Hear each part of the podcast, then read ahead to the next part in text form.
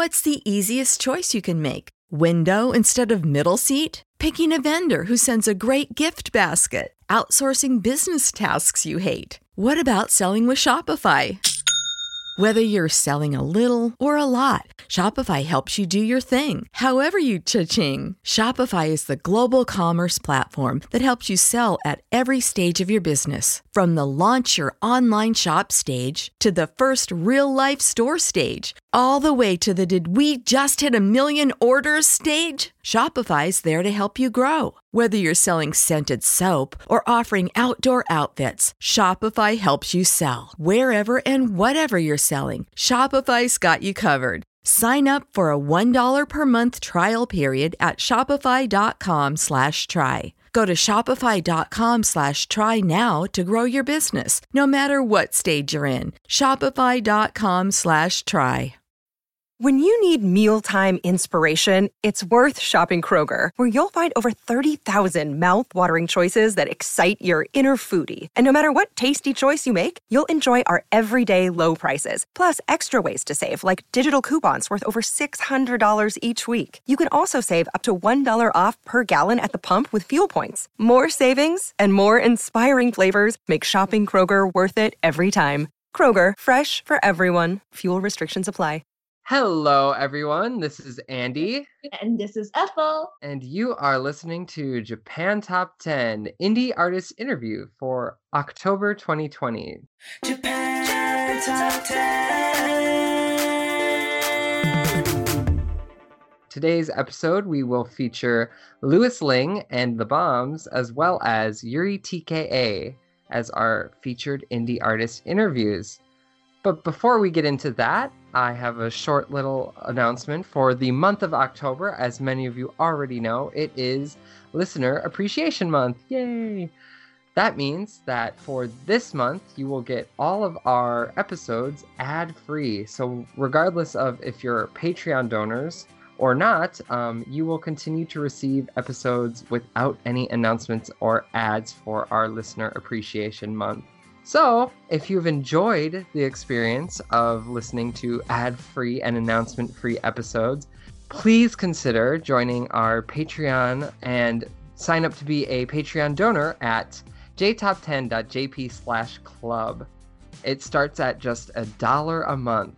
And if you have song requests for episodes released this month, please see our website at jtop10.jp to let us know if you have anything that you would like to hear.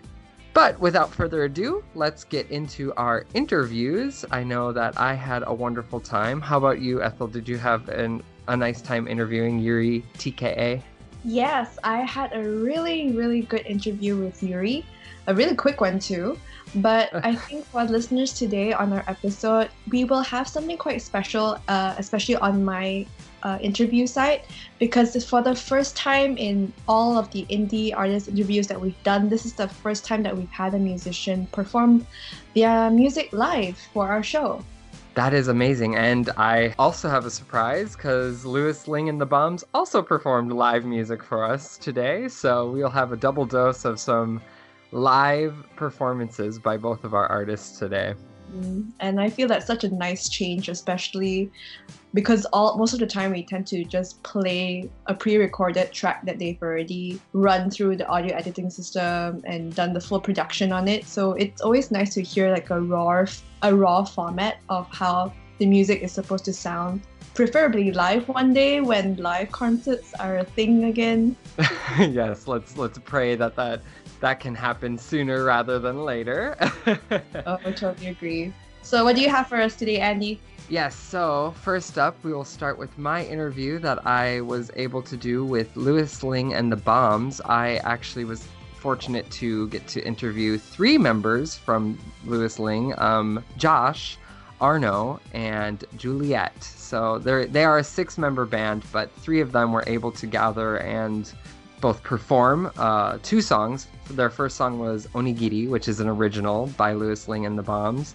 And they also did a cover of a tulip song called Kokoro no Tabi. So both of those were really good. That will be actually the first thing you guys hear. So before we get into the interview, I'll introduce Louis Lingg and the Bombs for you all. Louis Lingg and the Bombs, they were formed in 2006 by Josh, who I mentioned previously, who is a musician from the UK and now lives in Paris. They are a punk rock garage pop band. Their self described sound is a mix of ultra political anarchic punk rock and children's nursery rhyme riot pop, laced with a whole sonic attack of chaos and fizzy energy. And I think that is true. You will definitely see that come out throughout the interview. So please enjoy all of that energy in both the songs and what the members had to say. A little bit more of a tidbit about the band is the band also writes more classic J-pop songs for licensing to publishing companies. So that's a little bit of their background. They have a background in J-pop, city pop, but also produced this high octane, wonderful punk rock sound that is just influenced by a whole wide range of genres. So, without further ado, I hope that you will enjoy my interview with Josh, Arno, and Juliet of Louis Lingg and the Bombs. Okay. Which uh, one? This song, this song is called Onigiri, and it's written by us.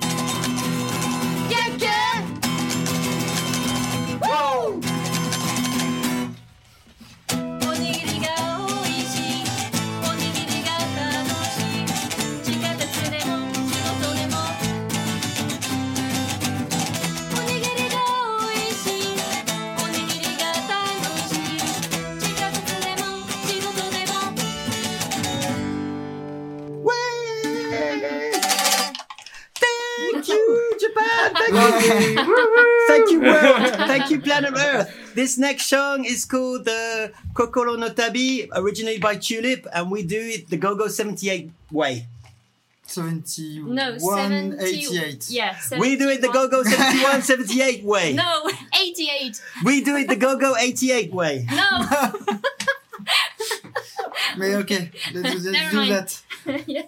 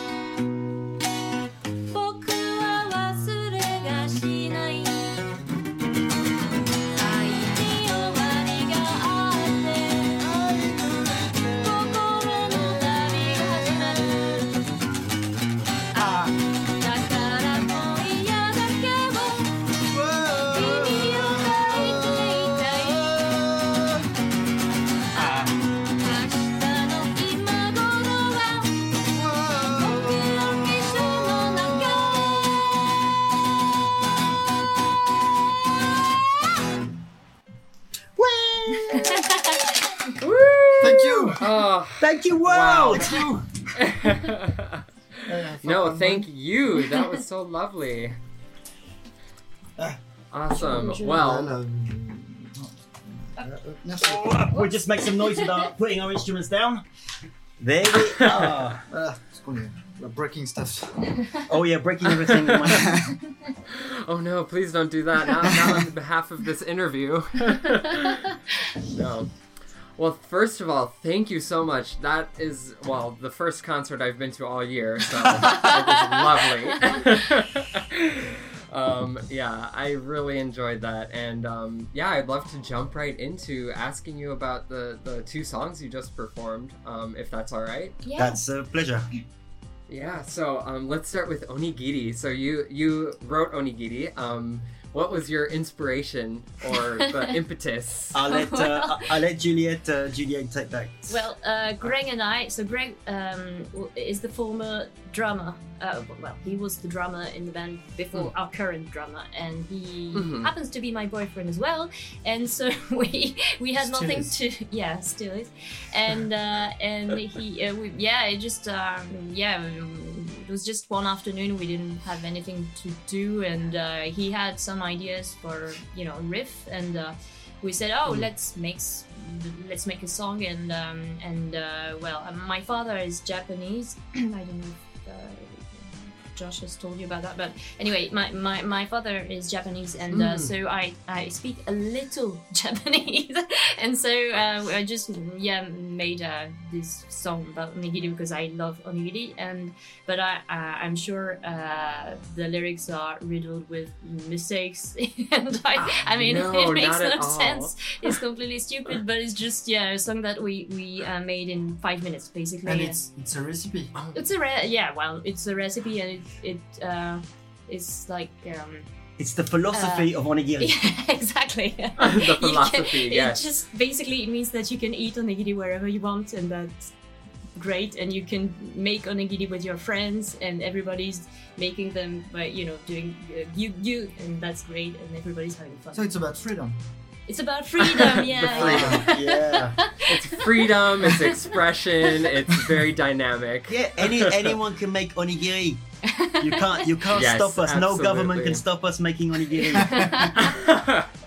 well, on that note, I was going to ask: Do you have a favorite onigiri flavor, like something Oh, that you most enjoy? Oh well, I love uh, shake, uh, onigiri. So uh, onigiri with uh, dried salmon uh, inside. It's, Oh yes, it's really yeah, good. Yeah, yeah. lovely. Ah, yeah. Sancho is really good as well. I, I mean, uh, I, I can't remember. Yeah, yeah, they're making onigiri with sancho inside as well. So it's a kind of That's leaf, right. a kind of plant that grows only in Japan, I guess, but, or in Asia. But Yeah, I was gonna say, Josh and Arno, have you also ha- tried or made onigiri before? I think I've never tried. Oh, uh, yeah, we should do that. We should do an onigiri party.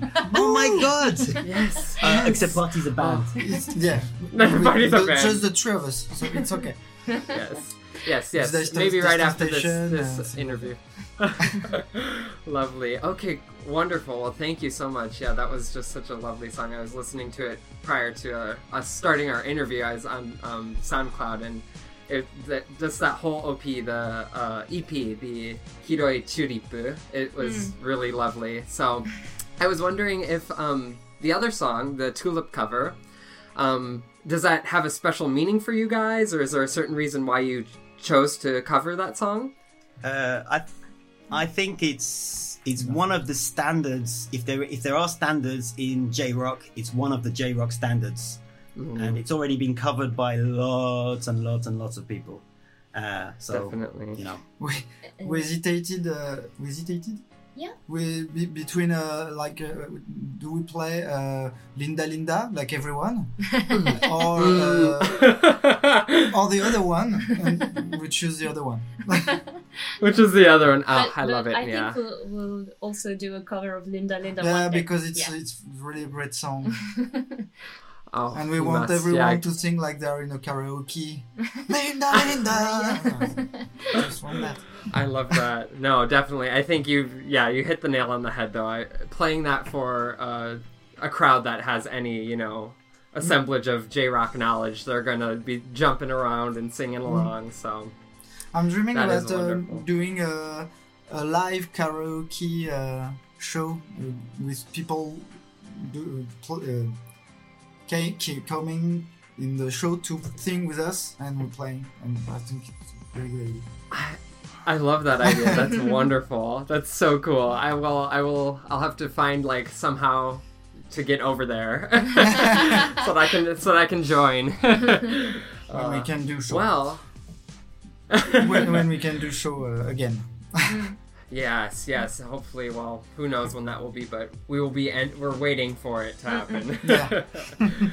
Lovely. Well, um, yeah. I guess kind of breaking away from the songs, I'd love to talk about now. Focus the shift. Uh, focus the conversation more on you guys as a band. So, um, what is your origin story? How did you guys meet and form and come together?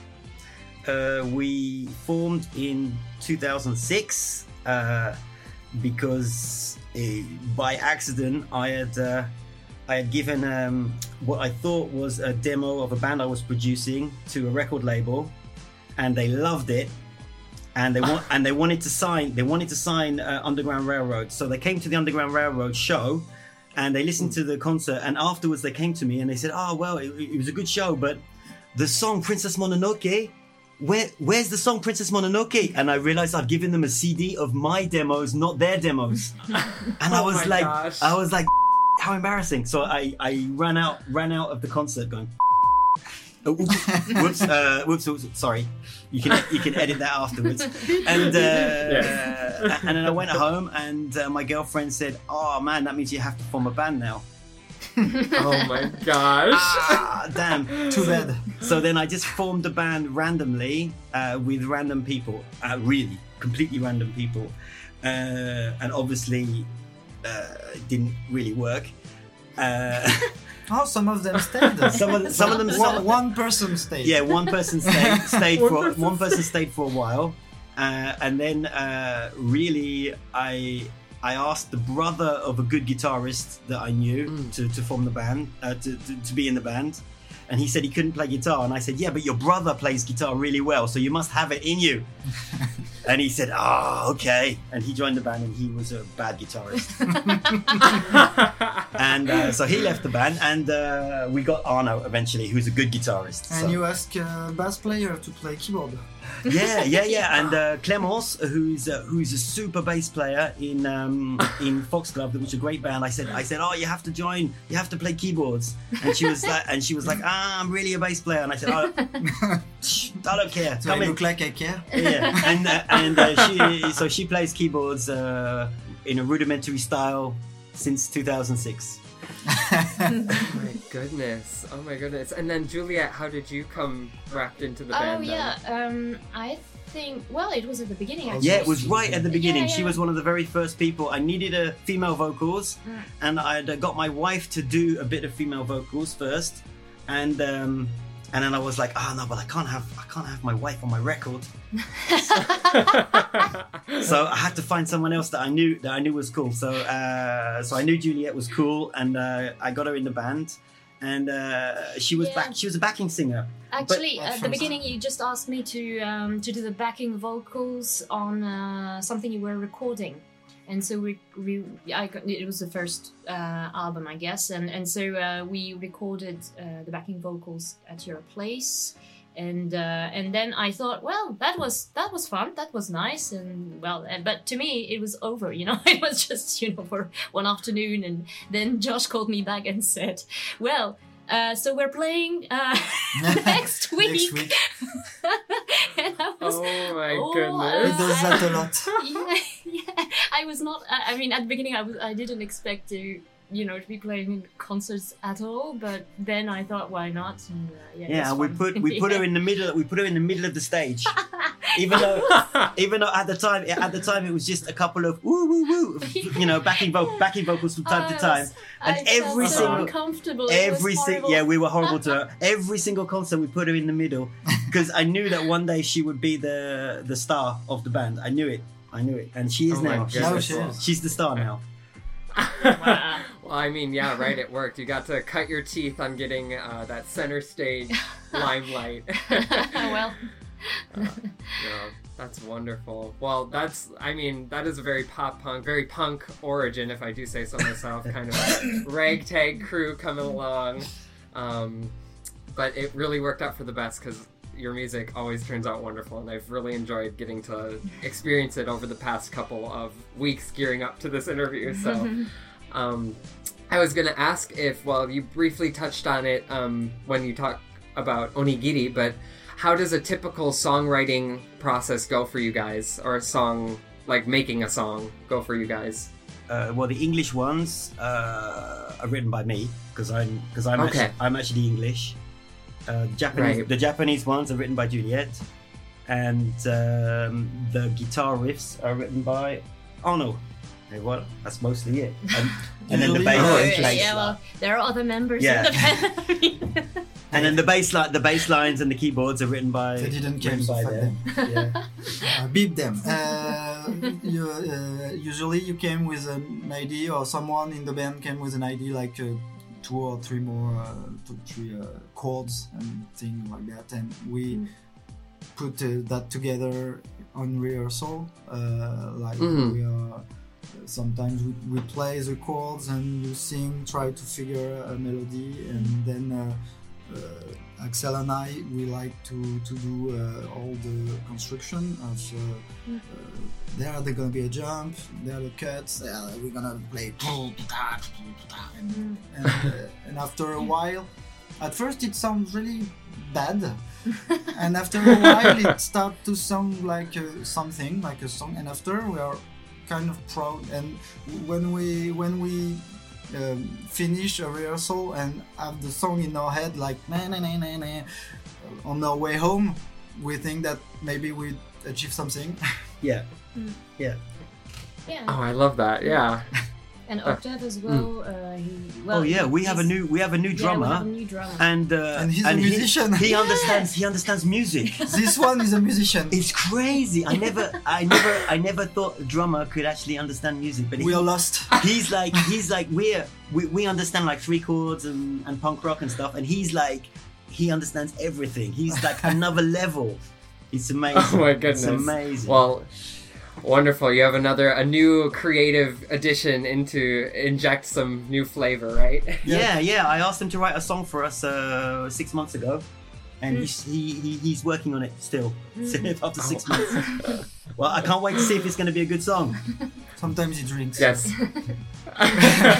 we, well, we will also be looking forward to that, all, all of the listeners as well. Um, wonderful. Well, I kind of also wanted to ask a little bit about the name Louis Lingg and the Bombs. Um, how did you arrive at this uh, figure, this figure in history? Exactly. I've always uh, I've always looked at punk rock uh, as um, uh, very efficient. That means the T-shirt means means something, the logo means something, all the songs mean something, the even the name means something. Uh, So I had to I had to find out a name that actually meant something real to to real people. So I found uh, someone from history that had been kind of forgotten, even though um, here in in Europe uh, the the first of May is a is a holiday uh, and a very important holiday because everyone goes on the street and protests. And that's a very, that's a very, it's a very important part of European life. It's really French. Yeah, and it's it's yeah, it's French, but it's also happens all over the world. Uh, they even had it in America for a long time uh, called Labor Day Labor Day. until they un, until they Right. moved it. Um, so, uh, but the origin of Labor Day has been forgotten. Labor Day uh, was uh, to remember the fact that Louis Lingg was uh, condemned to death and committed suicide before he was killed, and that in um, for a, a terrorist attack that he never did. And that in the day was so um, inspiring for the people uh, that eventually uh, they kept on fighting for the eight-hour day, and it became uh, Labor Day to to commemorate the Haymarket um, martyrs, um, of which he wasn't the only one. There was a few other that, others that died uh, that were that were killed. Like 11 people. Yeah. Uh, so yes, He was a, an anarchist who lived in Chicago, I Yeah. guess. Yeah, in From the Germany? 19th. Yeah, from Germany, and he uh, lived there in the 19th century. Can't remember when exactly. the eighteen Haymarket- the eighteen eighties. 90s. Yeah. There we are. It's an, it, it, it- I've been purposefully vague with the um, with the story uh, because I Right. want I want your listeners to go on Wikipedia. You see, you know, you know? Yes, um, so I don't want to. I don't want to like uh, tell the story too much. I just want to like uh, make Tease. it. Yeah, make it. Yeah, tease, tease the people.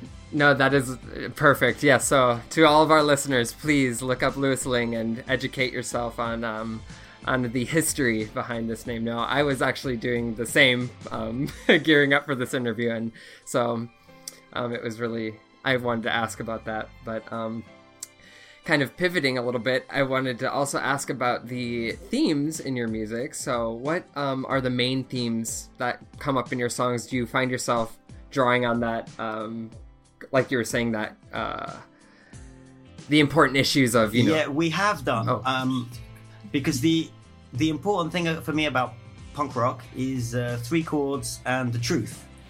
So three chords is easy, but the truth is more difficult. Uh, Difficult, The, the truth is more elu- the truth is more elusive and, and difficult uh, to find, uh, especially when you don't necessarily want to want that every song to be a love song. It's very difficult to find to find a real truth. So, uh, so yeah, a lot of our songs were political because in politics you can kind of find a, a semblance of the truth, uh, even though that that in itself is a controversial statement that I just said.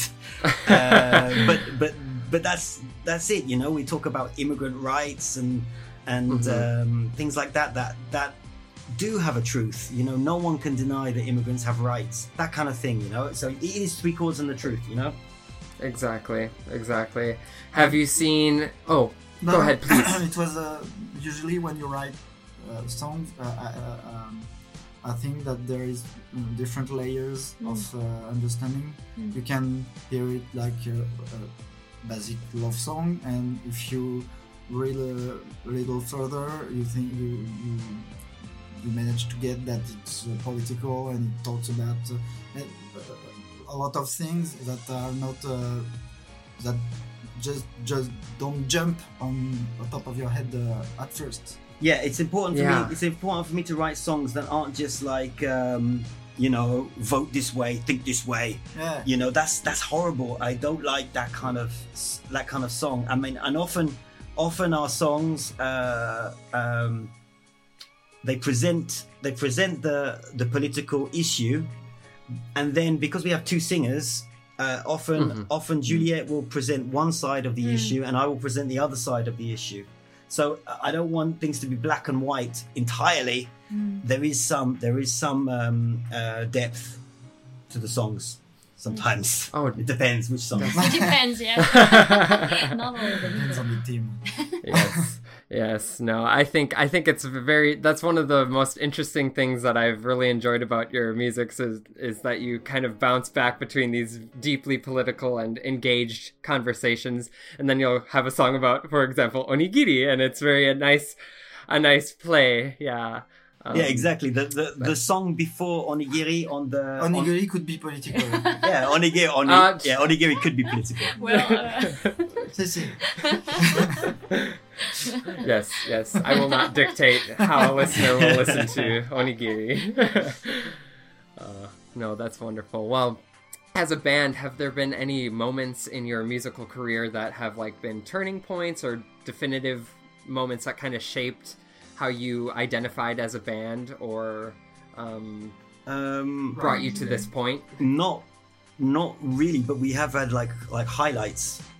I mean, there are been really great moments that uh, and adventures that we've had all over Europe and and uh, all over France. Uh, and that I mean, the the one I will bring up straight away is when we supported the Polysics. oh yeah. There we are. Of Of course. course. Ah, that was that was great.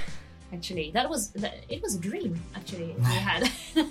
Yeah. yeah, yeah. I didn't want it to end.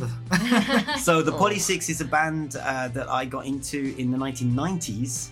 Uh, before before Japanese music was uh, had really become popular, uh, it was there was uh, an alternative music DJ called John Peel in in uh, in Britain, who was like the guy who discovered punk, who was the guy that discovered techno, He was the guy the guy that discovered jungle, the guy that discovered uh, hardcore, the guy that discovered grindcore, the guy that discovered death metal, uh, and he was also the guy that discovered J rock. And he he used to play uh, two bands, uh, Melt Banana and the Polysics.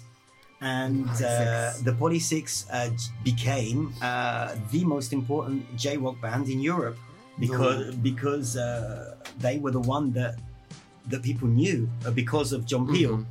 Um, so I was really into them, and uh, It was because of, of the song Blackout Fallout, I think. oh really? I knew uh, I knew uh, with this song Polysics. And It was really electro and not rocking at all.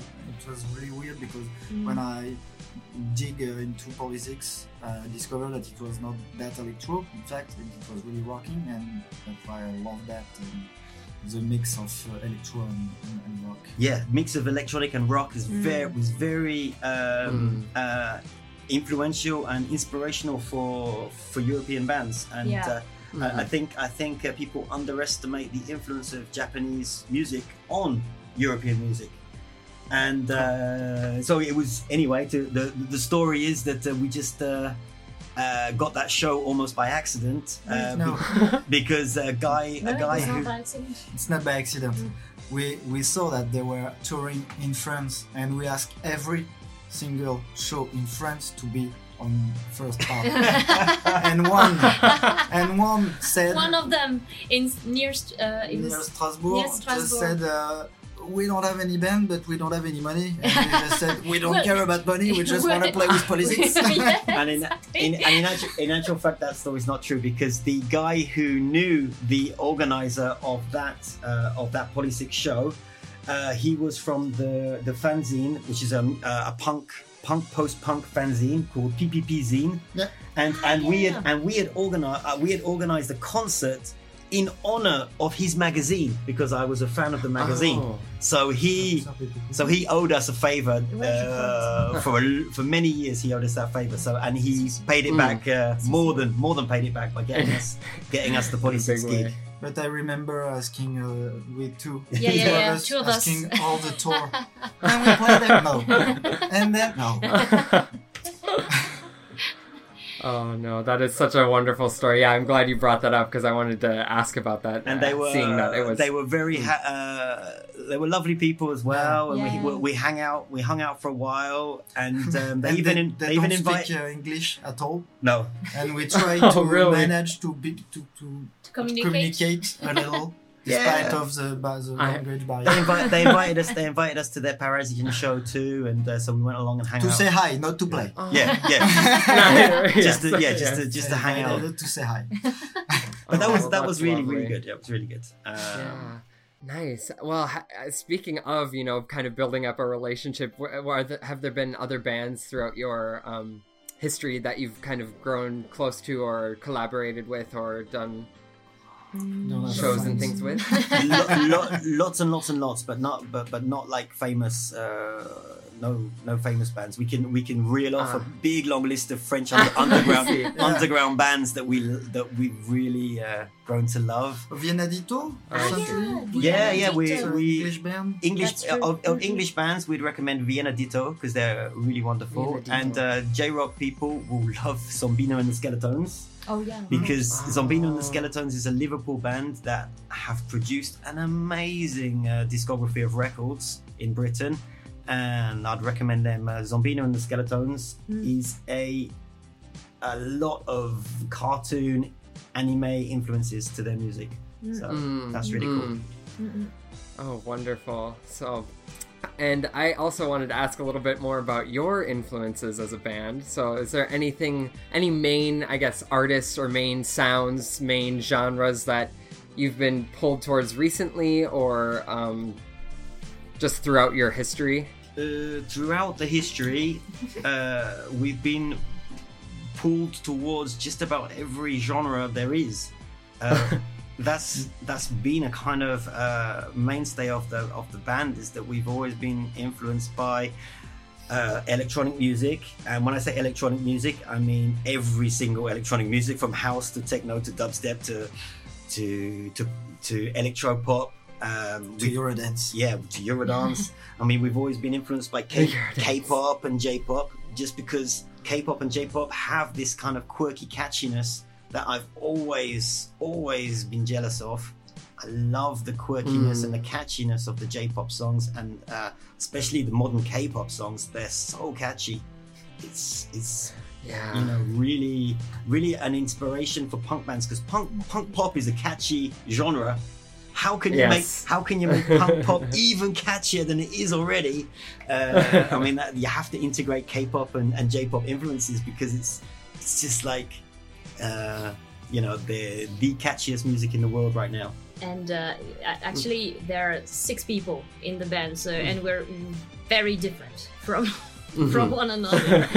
And uh, and so i don't know for i don't know for example i don't know you would i Uh, mean what would you Oh, uh, I, I I started really uh, with listening like band with like Green Day, effects, things like that. And my when I was a teenager, my best friend was Japanese, and and I, I used to go uh, to his home and was listening to punk band that from Japan.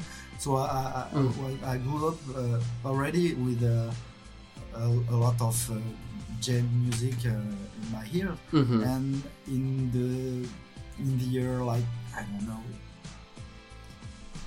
maybe 10 years or 15 years ago uh, there was a the creation of a television uh, in France that was called No Life and they were already uh, into Japanese culture and Japanese music because it was a, a music uh, a music uh, chain, channel. Um, and I just dive dove into uh, Japanese music and for about like five years I just listened to only Japanese music. So I became Wow. really really uh, attracted because I was like was saying Josh uh, I was just like how do they make such catchy uh, melodies and everything? And it was like genius to me. And I, I tried to to uh, assimilate but I can't Mm. because it's really hard and it's an, it's another way to to to, draw, to write music and uh, but uh, still um, in my dream I I compose Japanese music uh, as good as they do but I can't My dream. uh, and and then what, that's it uh, And as for me, well, I, I used to listen Yeah. to the Beatles. you know, very Oh. not very original, but uh, yeah. Uh, the oven, the oven is on. I have to turn the oven off. Otherwise, otherwise it's gonna ah, there's something yeah, maybe we should check on the thing that is cooking in the oven. Sorry, but yeah. Uh, Yes, and no so I used to listen to the The Beatles. Yeah. uh, The Be- but mm. uh, then, I, so it's yeah very different from what I guess what Josh and Arno used to listen uh, to, and but then uh, uh, I also like. But well, of course, Nirvana is not very original either. But, No, but it's and, lovely. Uh, Biss, I love Biss. I, I saw Okay. them live. Uh, I had the, the chance, you know, to see them live because they played in Paris. Uh, was it last year, something like that? Yeah, and I was, um, I was really, uh, it was wonderful, a wonderful concert. They're, and, uh, they're, they're lovely also- people, and we yeah. will play with them one day Well, for sure. yeah, we'll try, we'll try. so I'm just not aware of that now Yeah. And uh, I also love listening to Tool, for example, so it's very different as well from the Beatles. You know? So, well, yeah, some definitely. different influences. Yeah. I was uh, wondering if if we could talk about the three other people. Yes. I think uh, Clem, uh, who is the keyboard player, is more like in, in uh, indie pop. Uh, he's into a lot of uh, Ooh. There's a motorcycle or something. Sorry. English, uh, English uh, rock pop bands, uh, things like that. Octave is is a DJ, so he's more in electro music and things like that. But like Mm. like the, all of us, we listen to uh, a lot of music, different uh, different music. Oh, what's the name of the J? What's the name of the J-pop band that Axel likes? Uh, The tele- Secret Seven Line. Oh, another one. The the, the really cra- the really crazy metal one that does loads of anime. uh, Ah, uh, Maximum the Hormone. Maximum the Oh, yeah, hormone. Yeah. Oh, Ma- Maximum the Hormone, yeah. Oh yeah, massive Okay. band, massive. Yes. And, I know. Axel is listen a lot to uh, to to punk rock and pop punk. He's uh, a very fan of Blink 182 things like that. And recently, he's just jumped to pop uh, pop punk pop uh, Japanese punk rock band uh, Yeah. like Secret Seven Line. Uh, and a lot of other band that I can't remember the name because they all sound the same, but uh, it's still really great. Oh no, well that's wonderful. Yeah, it's lovely. I always love seeing like how all of the different influences mesh, and um, it's something another layer like you were talking about earlier to listen to, um, for listeners to listen to and try and pull out those different influences. yeah, so. I, um, I also just wanted to uh, ask a little bit about how your time through quarantine and lockdown and things has been. Um, oh no, I know, I'm sorry. I know it's li- the subject no one wants to touch, but it, it is Um, it is- really bad. Nobody, nobody wants to talk about it because here in uh, France it was really bad. No, Really, it's bad Really, everywhere. really. Yeah, I'm sure it's bad everywhere. I mean, they, it, it was so hard in Paris, so hard. Like Yeah. literally, we're traumatized to this day. so there we are. Uh, we Yeah. did, uh, we did manage to record a new record. So that's something. Just after Just- the lockdown. Just to, just to What's the easiest choice you can make? Window instead of middle seat? Picking a vendor who sends a great gift basket? Outsourcing business tasks you hate? What about selling with Shopify? Whether you're selling a little or a lot, Shopify helps you do your thing, however you cha-ching. Shopify is the global commerce platform that helps you sell at every stage of your business. From the launch your online shop stage to the first real life store stage, all the way to the did we just hit a million orders stage? Shopify's there to help you grow. Whether you're selling scented soap or offering outdoor outfits, Shopify helps you sell. Wherever and whatever you're selling, Shopify's got you covered. Sign up for a $1 per month trial period at shopify.com slash try. Go to shopify.com slash try now to grow your business, no matter what stage you're in. Shopify.com slash try. When you need mealtime inspiration, it's worth shopping Kroger, where you'll find over 30,000 mouthwatering choices that excite your inner foodie. And no matter what tasty choice you make, you'll enjoy our everyday low prices, plus extra ways to save, like digital coupons worth over $600 each week. You can also save up to $1 off per gallon at the pump with fuel points. More savings and more inspiring flavors make shopping Kroger worth it every time. Kroger, fresh for everyone. Fuel restrictions apply. Songs, so it's like a, a very uh, like a single. Um, uh, one one of the songs is called No Joke, and one of the songs is called Nowhere Land. So we're calling it the No record. The no record. Uh, so I hope that's going to be released uh, soon. We're discussing. I'm I'm discussing with labels right now to see how we can release it, um, because it's a bad time to release records because That time for We can't Uh, play. no one. Yeah, Yeah. the That's con- the thing. eh, all here in France, all music uh, with concerts where you stand up uh, to li- uh, uh, Mm. where you listen to the music standing up. Those concerts Mhm. are all banned, all banned until March Oh. 2021, which is like unbelievable to me because as a, I, I'm sure uh, I don't know maybe there's a scientific reason, but I if you're going to I- I've been to a concert where you sit down. I've been to lots of concerts where you just sit down and listen to jazz music and classical music, and I don't Mhm. see, I don't see the a huge difference in We can in, make people sit in down at our infection show. and etc. etc. So yeah, we can make people sit down, but in general, rock music is banned in France because it's, because it's standing up because you have to stand up to listen to it. Uh, Uh, we, we and choose that way. uh, electronic music too. Electronic music is catastrophic. It's a catastrophic moment in time for electronic music because for why, culture in general. why would Yeah. you sit? Why would you sit down to listen to uh, elec electronic music? That would be that would be crazy. So it's Yeah. really really dark at the moment.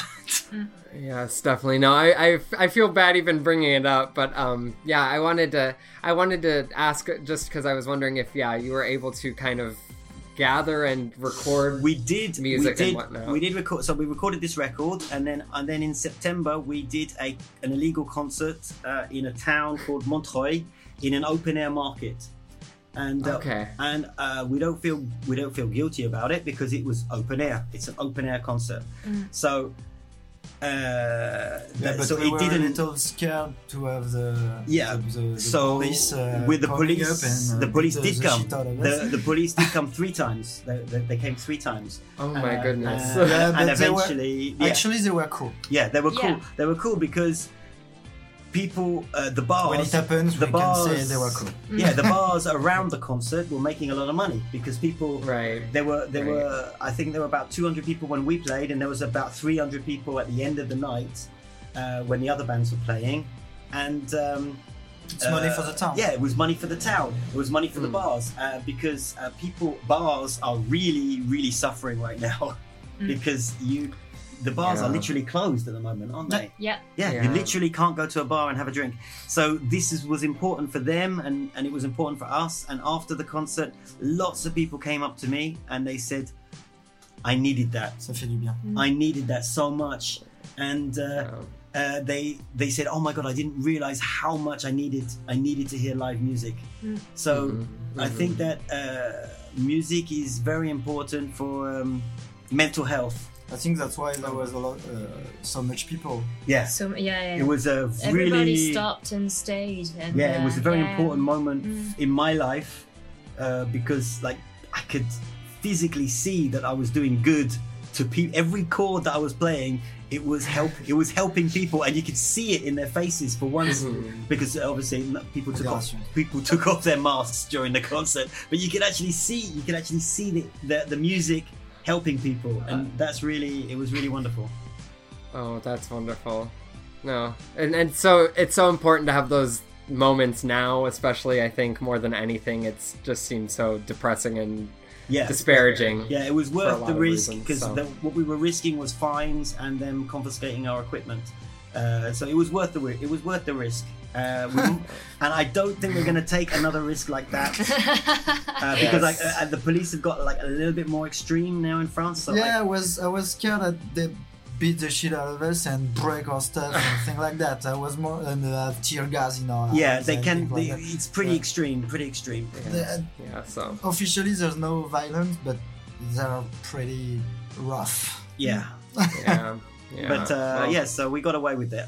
we got away Yes. with that one. Yes. But we might not. Well, we they- probably won't push our They, luck. they let everybody play. We there were uh, two, two or three. No, uh, the, Yeah. the last band could, couldn't yeah, play. the last band was cancelled. But, but they let us Mm. play from 6 to 9 Yeah. p.m. So Yeah. that was And, actually uh, very good. yeah, it was very And good. uh, uh, the, the police just said uh, you stop at nine, and Yeah. that's what we've done, and, and everything went well. yeah that's Yeah. why the last band couldn't play in the end but Oh. uh, but still well we were happy that it could happen yeah, it was uh, Yeah. uh, It was good- it was very, great. very good night. Very good night. Oh, well, that's good. I'm glad. I'm glad. I'm glad that you guys could stick true to your punk rock, punk rock uh, ideals as well, a little bit, right? so Yeah, yeah, because I mean, okay, uh, there are some, there are, there is some infectious risk of playing music, but uh, I think it's very important for me and everybody to say musicians are not the ones to blame. You know, we are, we're not like. We're not like uh, going around giving COVID to everybody, you know. We're not like Right. infectious. and uh, we don't know that, but and, uh, That's good. and there's a, there's a risk to, to go to work uh, Yeah. in an office too. Yeah, there's a risk. Yeah, wake, it's, uh, it's, there's a risk it's waking up in the morning. There's a risk. So I think people have to decide what they want uh, in life. If they want music and culture, or uh, But lock, lockdown and, and, and misery. We can just be careful yeah with everyone, Yes. like Yeah, wearing exactly. mask, uh, yeah doing things. Do yeah we, we can be careful and Yeah. still play concert, Exactly. doing show. Mm. I think that's uh, possible. that's and that I could be know, yeah that would be ideal The, they they just said no, you just don't. Oh, that's a good, that's a good, that's a, do, uh, that's a good question bad. for me. Actually, I'd ask, I'd like to ask you: Are there concerts in Japan at the moment? Um, at the moment, I'm not sure what to what extent they're still doing a lot of things that's empty stadiums, but broadcasted over Zoom or doing an online kind of thing. So, um, I I haven't looked into it too deeply, but I don't even think there a lot of the major concerts and state uh, studio tours or not studio stadium tours have all been canceled through next year, like you were saying as well. So, And all the little venues are closed. All the little uh, uh, Bars or- bars, or no, no, the, No. The, the, the ah yeah venues venues Mm. where small or medium band plays. Axel told me that everything was closed. And, uh, yeah yeah so everything's mostly closed down and um even they've they've kind of gone back to a, a harder line on like you're saying bars have to close at a certain hour in certain bigger cities and whatnot so yeah it's still kind of it's a hard scene here too for bands and performers Mm. It's worldwide. Yeah. Yeah yeah yeah yeah it's just um until until they can figure something else out right? But um well um i let's let's kind of wrap up our interview on a positive note. I want to bring it bring us out of this trudge. Um kind of looking forward for the next it's hard to say anything in the future but as a band and as you know individual artists and everything i- i- are there any things in the next couple of years that you're looking forward to like goal wise do you have any goals A tour in Japan.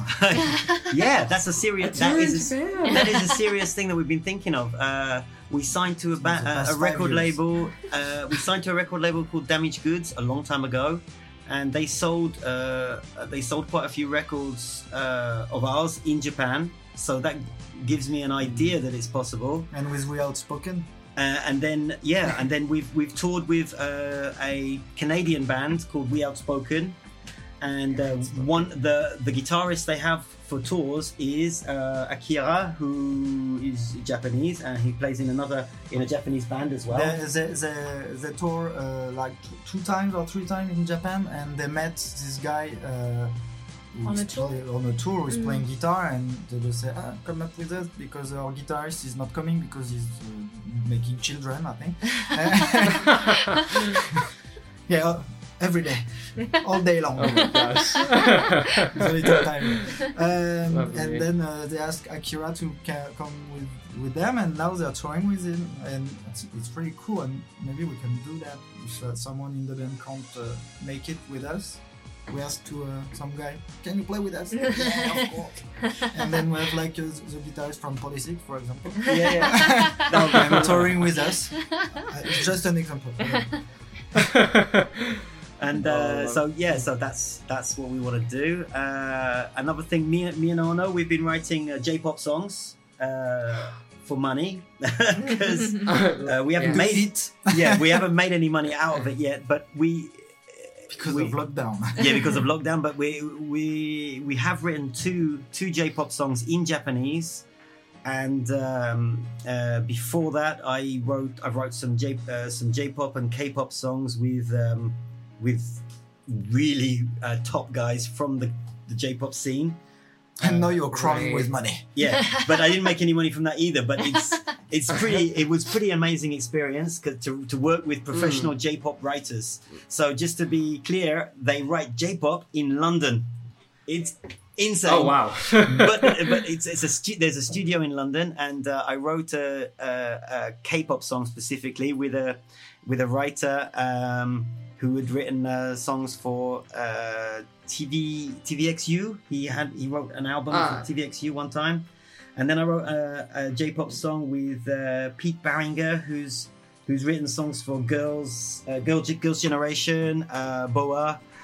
Uh, uh, SHINee, uh, Ton, and, and lots Oh. of J-pop bands too. So he's he he's Yeah. really big in K-pop and J-pop, and uh, so I just wanted to mention that because uh, uh, maybe maybe listeners don't realize that uh, J-pop is a global phenomenon. It really is a global phenomenon, and a lot of big J-pop songs get written in uh, Stockholm in Sweden or London, and uh, Mhm. Los Angeles too.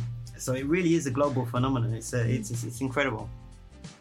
No, it definitely. was Well, and not the thank you for bringing that up. Yeah, it, it was not a question. It wasn't. A, it, it wasn't a. que- It wasn't a question, but I wanted to mention it anyway because because I actually listen to the podcast. I actually do listen to the podcast uh, Oh, every every week, Thank you. and uh, and I and I really do love uh, love uh, J-pop. So there we are. But as a band, Oh, yeah, we're wow. just Mm. we're just looking forward to playing again. You know, it's just our our goal somehow. But we'll see. Yeah, we'll see what happens. Writing new songs. Definitely. Yeah, write new songs. Yeah. Oh, perfect. Well, yeah, thank you so much. And thank you also for bringing that up. Yes, I know it was uh, another question, but uh, I'm happy that you did bring that up because um, it's not every day that our listeners get to have an insight into, well, not only the inner workings of a band, but um, someone who also got to work closely with people who write J-pop. And Yeah, I K-pop, mean, and the um, incredible songs. thing is these guys they do it for a living. I mean, they they they've they've got gold albums, platinum albums, but they're basically just uh, overgrown children who just love K-pop and love J-pop. they really do. It's Mm. they're passionate about it. I mean, uh, Mhm. it's actually incredible to see. They, you know, they wake up at eight o'clock every morning and go to the studio. It's their job, you know, but uh, but they are passionate about it. And uh, we wrote all the l- lyrics for, for J-pop songs are written in English first, and Mhm. then Mhm. and then they they they picked up by the Japanese people who then kind of translate ninety percent of them and keep like one or two one or two English Sentences. English sentences and words and things Mhm. uh, and so that that's interesting as well because that's become part of the style of of J-pop, and it and it actually, Right, and right. actually yeah exactly An English word in the an English word from time to time, yeah. but those are just like things that they were like, oh, we won't translate that bit, or you know, the- oh, it we'll, tra- we'll we'll translate this line, but we'll li- leave this line how it is, and things like that, and it's very interesting for, for me Mhm. as, as, a, as a J-pop fan. And putting Definitely, words, uh, yeah. putting English words even if it doesn't make any sense because it just sounds great. The, Yeah, the, the right. lot of uh, in Secret Seven line a lot. I, I like a band that's called School School Food Punishment. Food punishment. I've seen an interview of them. They were saying like we found the word nice and we put them together and it's the band's name now. Okay. yeah, I, I- I think that that style become comes from idol idol groups who uh, who, who take songs from Los Angeles and, and, and London, and they just left left English words that they didn't feel like translating. And and, Yeah. and that has become part of the style. And even Japanese bands now write Japanese songs and they stick in an English word from time to time.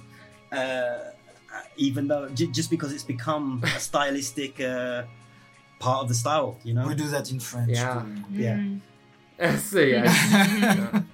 No, no, definitely the global the global uh, commodity of English words, right? Oh yeah, yeah, yeah, yeah. That's right. That's right. Uh, It Yes, sounds good no, in, but- in, in rock music. Yeah. English. Yeah. mm, fits in, fits in with the style and everything. Yeah. So, oh, well, wonderful. Well, if there's, I guess, to close out the interview, if there's something that you would like to, a message um, to our listeners that you'd like to say to them, I, the floor is yours. If there's anything, Form bands. Yeah. Three chords and the truth. uh, no, uh, I don't Create- have anything special. Create to music, say. create everything. Create. create Yeah. Yeah, create and uh, try to be sensitive to Be an artist. new things and uh, yeah, in general. It's And very listen to vague. Puffy because it's the best band Ah, ever. yeah, Puffy. Yeah, Puffy, That's Puffy, uh, Ar- one of Arno's uh, Favorite favorite, band. bands. Puffy good- Puffy. Good band. Good band. Oh, Uh, yeah. yeah, yeah. Music is a force for good. There we are. Oh, lovely. Yes. Try new things, listen to Puffy, and music can change the world. I love it. Okay, great. So, um, to just end, is there anywhere you'd like to be found? Like, where can people find you? Ooh, the best collection of our work Is is internet. is, is on Bandcamp. Uh, Bandcamp is Bandcamp. great is the best site uh, for for music right now. I mean, obviously we're on Spotify and all that kind of thing as well. But I always find Spotify search complicated and bizarre. Bandcamp is simple, and you can see our nearly our whole our whole discography listed. Uh, pretty pretty easy to understand. So Bandcamp. Uh, and you've put a thing to be sampled too in Bandcamp. yeah, yeah. There's all kinds of things on Bandcamp. We have instrumental versions of lots of our songs, um, all kinds of interesting things. Uh, and, it's, want to and it's actually remix, exactly, and it's actually it's actually very um, uh, easy to understand that the, our because our discography is complex because we've done lots and lots of strange things. Uh, and uh, the easiest way to get your head around things is Bandcamp. I've said it loads of times. www.bandcamp. Bandcamp.com. okay, lovely. Well, thank you so much for sitting down with me. Um, No and I loved getting to getting to know you, and I hope that you can continue to work on your next your next project, your No project, and uh, uh, stay safe and healthy during the the rest of the quarantine and everything. you too. You, You too. too. Thanks you. a lot. It Thank was, you. It was Yes, lovely. thank Thanks. you. It was really great. Yes, thank you. Take care. Bye. Bye. Bye bye. All right, that was Louis Lingg and the Bombs and me. I hope that you enjoyed that. Next up, uh, we will have, well, I guess let me ask you, Ethel, what, what do we have in store for us now? Oh, so next up we have a Japanese singer based in Canada, and her name is Yuri TKA. So yeah, and I hope you guys will enjoy the interview. Hi, my name is Yuri Tiktaka. I'm performing my original two songs.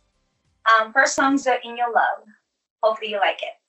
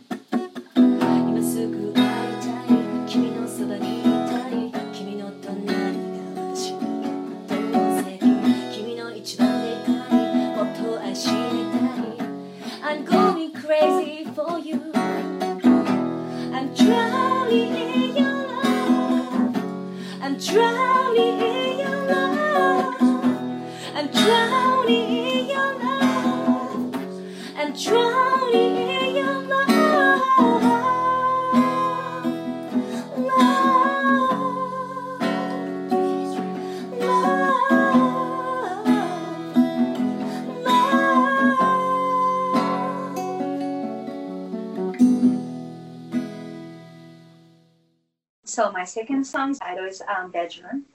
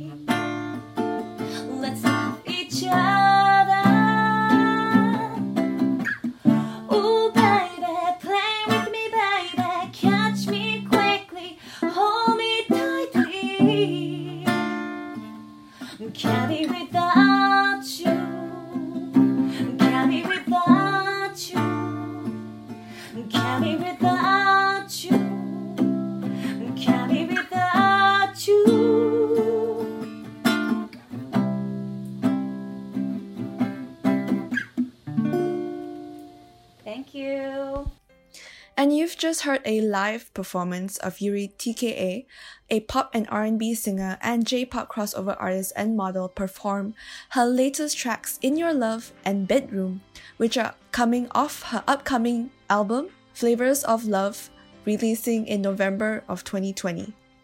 TKA is actually an abbreviation of her family name Takase. She was born in Japan and currently lives in Vancouver, Canada, where she moved to when she was 19. Her passion for music started at a young age and was mainly influenced by Japanese pop and R&B music. In 2015, Yuri started her professional music career as she wanted to create a sound of her own.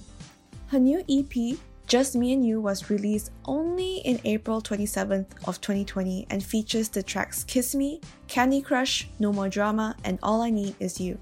Yuri often collaborates with pop production house Loft Pop which is owned and operated by Lerumo, the pop star, who is interested in producing musical works for pop music, EDM, urban music, and music branding. Lerumo, the pop star, is a two time music chart topper, previously signed to Entertainment One 2018, and is now the powerhouse behind Loft Pop. Loft Pop produces and places artists with invaluable opportunities, being a stepping stone for new upcoming pop artists that Lerumo chooses to work with.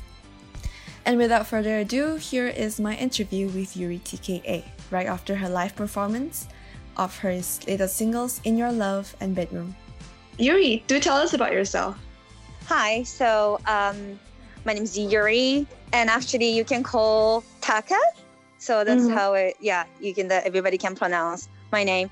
Um, I've been doing music uh, around like four years, and I live in uh, Vancouver, Canada now. Um, I I still uh, sing in the public and um, the venue, and also have fundraising event, lots of events. But for nowadays, you know, it's more quieter because of COVID wise.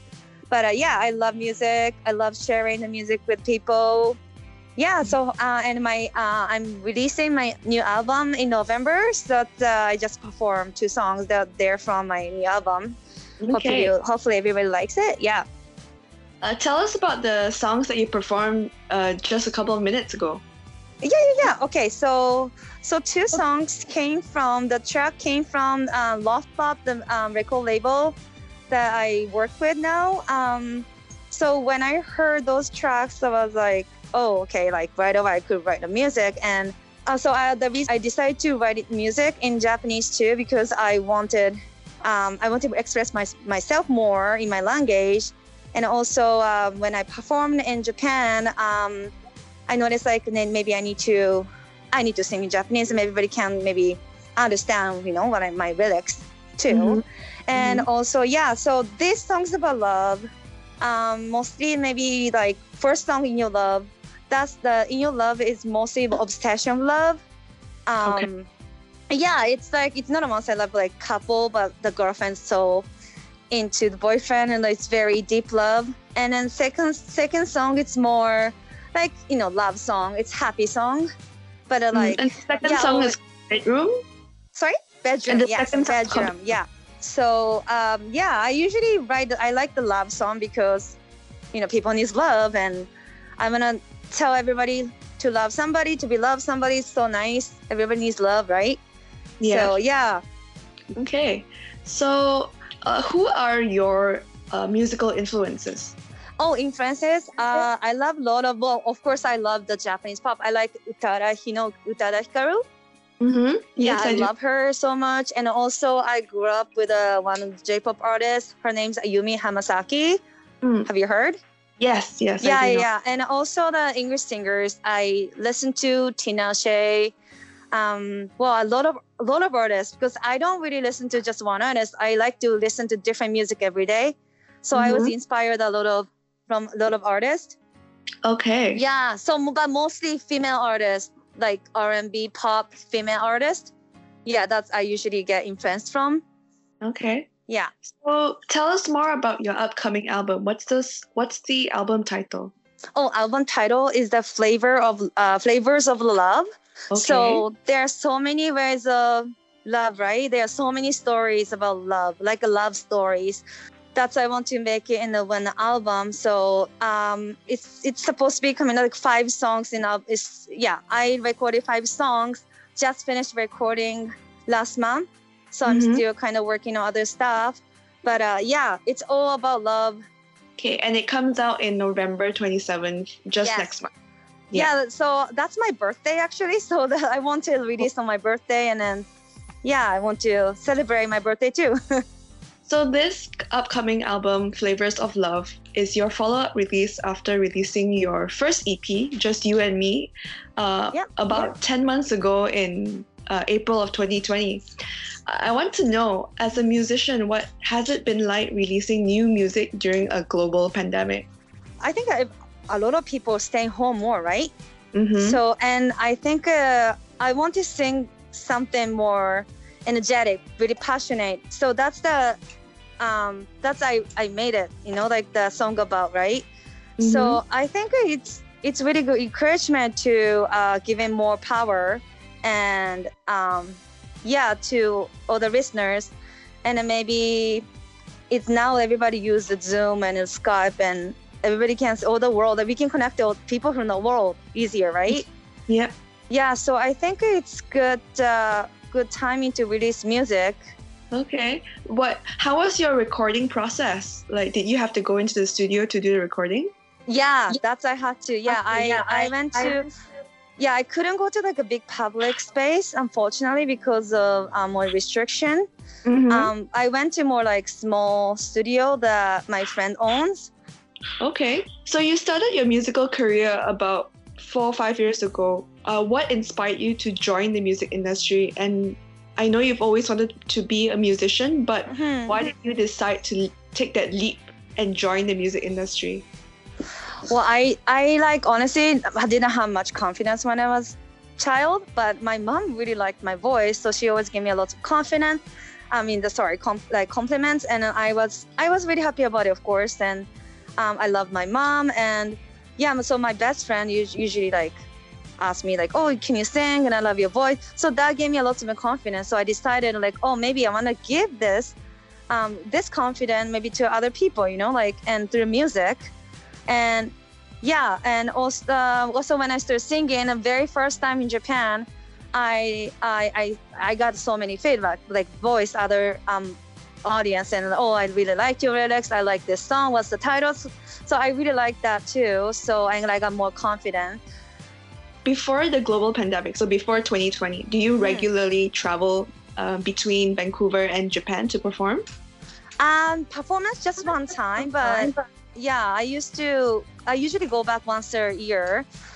Um, and I started joining a radio station too in my because I'm from Sapporo, so Mhm. I joined. Um, yeah, the radio station last year. I was supposed to do this year, but it canceled because of pandemic. Yeah. And what brought you all the way to Vancouver? I know you moved uh, to Vancouver at 19, but was it for studies?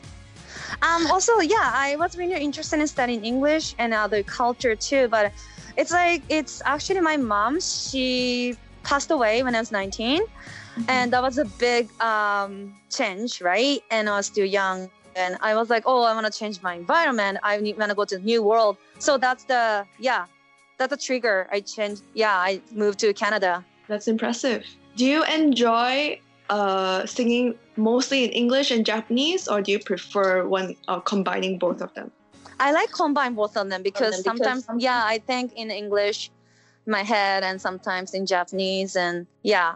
Where can your new fans connect with you and find your music? Oh, where you can go to my website and there's all the links there, so you can just uh, go uh, jump to this my social media. That's you can find other musics. Uh, what is the website again?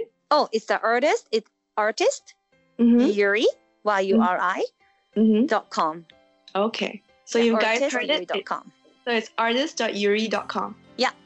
Okay. And your and we can find your music on SoundCloud, Spotify, and Yes. connect with you on Instagram and Facebook too, right? Yes. Yes. Okay. All right. And then um, will you be hosting any more? So I've actually gone onto your Facebook page and I see that you've been regularly hosting a lot of live performances online. So will you be hosting any more online live performances in the next Um, no, for now, but I'm planning to do more. Hopefully, uh, especially my album is coming like next month. Mhm. So yeah, just stay tuned, please. Yeah.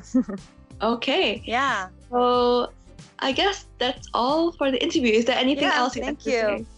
Um, no, just uh, maybe just yeah. I mostly regularly like updated my Instagram more often, more than Mm-hmm. Facebook. So yeah, like everybody can maybe follow my um yeah my Instagram. It's called it's a Yuri Sound and Okay, under underscore Alright. yeah yeah underscore yeah.